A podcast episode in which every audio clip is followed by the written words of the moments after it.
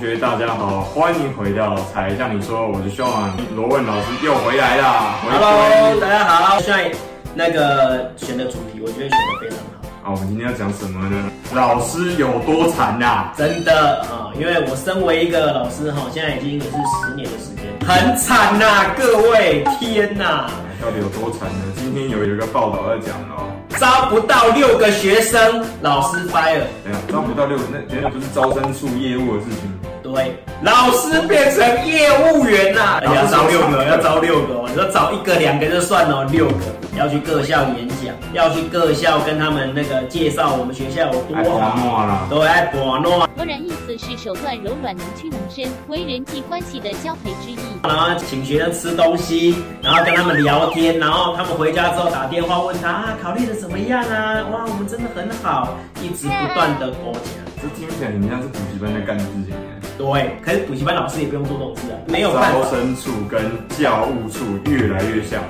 我刚才讲的那是大学老师，这是大学教授啊，不是说什么国高中老师哦。大学教授以往我们的印象当中那个形象地位是高高在上，现在真的没有了，少子化的影响实在是太严重了。真的然后还有一个很重要的是，教育改革里面最大最大的一个错误就是广设大学，每个大学都都要都要招人啊，因为你的竞争对手变多没错了。以前我们大学就是那几所而已，所以大家都是抢着要进去，现在是他们开始要抢学生进去。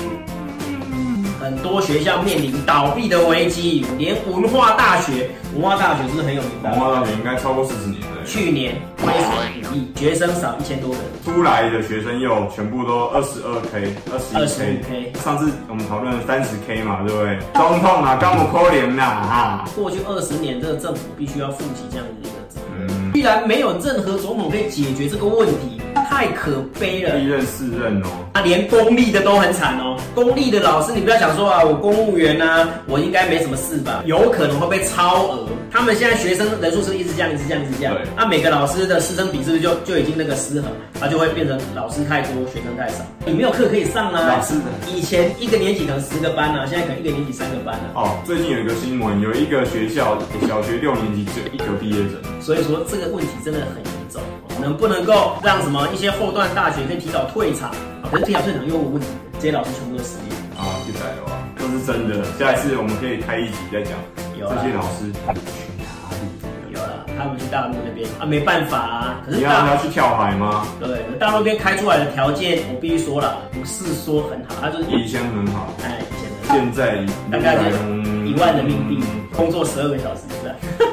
所以说 各有利弊听起来啊，跟跳海其实差不各多有利弊，但是总比你在台湾找不到工作好。刚刚罗文老师讲到一个、哦，就是教育部，对不对？就是公立老师，你不要以为公立老师的工作落地很少，公立学校的老师被迫要写很多的评鉴，你每天写不完的报告，就说你今天啊什么素养教育你执行了哪些东西，你今天呢为了让我们提升我们的公民素养，然后做哪些东西，提升数学素养你做哪些事情，然后举办哪些活动，拍照之外还要写报告，你以为学生的报告就够多，对不对？没有，你老师的报告比你要写的还要多。你知道那些报告全部都是作假，这个就是一个悲剧啊！教育部逼迫老师做假的东西给你啊，变成大家都在做表面功夫啊。你做出来根本你不会看啊，它就是形式文章，流于表面的。对，那翻一翻，翻一翻，哦，不错哦，这报告写得好哇，很有绩效，然后打勾，然后就给你比较好的一个评鉴，这就是我们现在教育的现况。做老师公立老师的报告做完之后，回家之后你还要接受什么怪兽父母的二十四小时的赖轰炸。摧残，你不给他加不行哦，你如果不加哦，北北盐林州骂北盐就来了就完了。对，之前有一个新闻，有一个妈妈半夜三点传一封赖给那个老师，老师没有回，隔天打电话去骂他。然后然后接下来又准备要送评审，对，然后啊，三半夜三点，半夜三点你根本不回我，明明就有已读啦。你都不回我，三点多哎、我还没有睡觉，我这边看你的，我这边看你的赖简讯已经很厉害。我他打算明天早上或者明天下午再回他，不行，被轰炸怪兽家长，又养出怪兽学生。所以接下来就会出来什么？对各位，下一集呢，告诉你这样的教育系统做出来是什么东西。有没有听过韩寒讲一句话叫做“台湾最美丽的风景是人，不是哎台湾最美丽的风景是 OK”。啊，其实这是我们下一集要讲的那个内容啊，但是这个其实是息息相关的、别忘了按下订阅，加上开启小铃铛，就不会错过才像你说的新影片哦。哇！像爱的教育嘛，我们从二十几年前开始就推广爱的教育对这种东西，可是爱的教育发展到后来变什么？变成宠溺教育，小孩子很多都被宠坏掉快。乐快乐快乐吗？用手机已经变成常态，用你手机可能无法想象，对不对？你想把到大学的时候才用手机啊？错，现在国中、高中就开始在用手机了，是啊，而且没有人敢收哎，我手们机。两个人频道还蛮多人是高对啊中 高中生，对啊，就是这样子啊。然后他说要怎么快乐教育、快乐学习，要翻转教育对什么老师上课要有趣，有不会比完美世界有趣的。对，不会比传说对决有趣啊！上课就是真的，很多人都在看漫画、看小说，老师上课要怎么跟肉打啊，要怎么跟吃鸡打啊，而且老师对此之一筹莫展。他不可能做任何事情去改变。对，因为我没收你手机，等下你告我怎么办？